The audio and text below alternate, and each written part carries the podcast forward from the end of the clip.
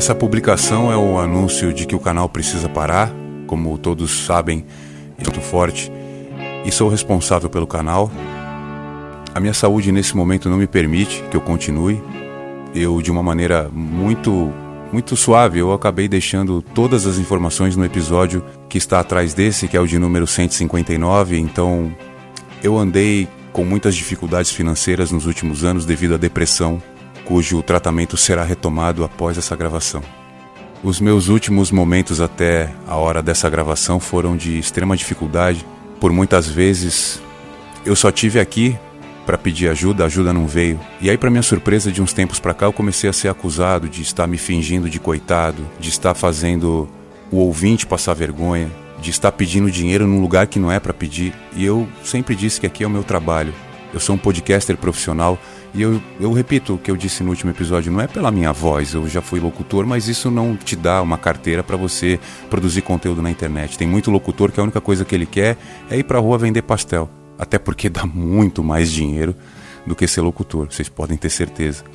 E eu não estou aqui para falar de trabalho, nem o meu, nem o de ninguém. Apenas que essas abordagens elas realmente tiraram todas as minhas forças. Eu não sei de onde que eu vou conseguir achar uma fonte para me recuperar. Então, até brinquei em um episódio. O episódio estava acabando. Eu senti uma dor muito forte embaixo do braço, embaixo da axila esquerda. Até brinquei e falei: Consuelo, parece que tem um ouriço e uma caneta Bic no meu sovaco. Falei alguma coisa desse tipo. E de verdade era o que eu estava sentindo e agora isso piorou muito. Parece que o coração tá ali onde é a saboneteira, sabe? Até para falar tá doendo eu acho que está doendo também o fato de eu ter a consciência de que eu fracassei. Eu fracassei porque enquanto eu fazia um podcast muito bom, eu não consegui fazer mais nada. Eu não consegui nenhum emprego, eu não consegui fazer nada relacionado à própria área até. Porque eu não consegui falar com ninguém, eu não tive forças para para convencer pessoas de que eu precisava sair disso. Então, muitas vezes eu passei por mentiroso.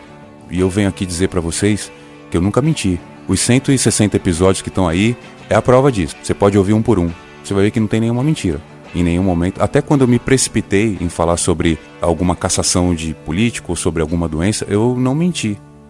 Então, não tem nem informação para ser corrigida, porque é, conforme eu fui passando as informações, eu fui evoluindo também com elas, e isso fez com que eu não precisasse voltar para. Eu errei português algumas vezes, é, pronúncia em inglês, pronúncia em holandês, pronúncia em algum outro idioma que não importa, ninguém tá nem aí para isso, tenho certeza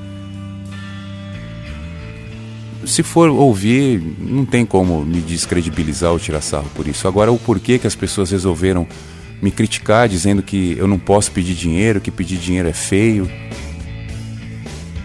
Eu não tenho outra maneira de explicar que eu fiz o podcast até hoje passando muita necessidade. Eu passei fome várias vezes e eu falei isso nos episódios. Se isso não convenceu, eu não tenho culpa. Fico até feliz por você não acreditar em tudo que eu passei. Porque dói. Talvez seja esse o motivo da negação. Então, eu, de uma maneira muito honesta, eu estou vindo aqui informar que hoje foi um dia muito difícil. Como eu disse, eu acordei e não tinha luz nem internet. E isso me deixou já num estado bem pior, porque eu comecei a, a me sentir mal cada vez que eu vinha pedir doação, porque eu ficava com a impressão que do outro lado tinha um, um time, uma, uma torcida me ofendendo, me xingando, de tudo que vocês podem imaginar, pelo fato de eu estar usando a internet para pedir doação para que o meu trabalho continue e eu não aguento mais isso. Eu de verdade eu não aguento mais isso e eu não sou obrigado a ser forte o tempo todo. Eu não sou obrigado a ficar aqui, nem no podcast, nem nesse apartamento, nem nesse planeta. Eu não sou obrigado a nada. Eu não sou obrigado a existir. Eu não me sinto existindo nesse momento e eu não sou obrigado a tentar continuar a fazer com que vocês percebam que eu existo eu não quero fama, eu não quero. Pô, o cara que não aceita ninguém em rede social, todo dia eu vou lá e elimino umas 10, 15 pessoas que pedem para seguir. Sendo que o meu Insta é aberto, você não precisa me seguir. Você pode olhar qualquer coisa que tiver lá, você não precisa me seguir. Que maluquice isso. É a mesma coisa que você falar que é amigo do feijão. Toda vez que você vai comprar, você fala, ó, oh, eu sou amigo do feijão, você pode me vender um quilo? Não, cara, você pega lá um quilo de feijão e compra. Leva para sua casa e come. Peida, rota, caga e pronto. É feijão. Então ali é só uma rede social, é, é, vale menos que feijão ainda. Você que cada coisa que faz, cada peso que pega na academia, cada copo de um, de um suco, de um negócio que você bebe, cada roupa que você compra, tudo você vai lá e posta. Eu não gosto de você.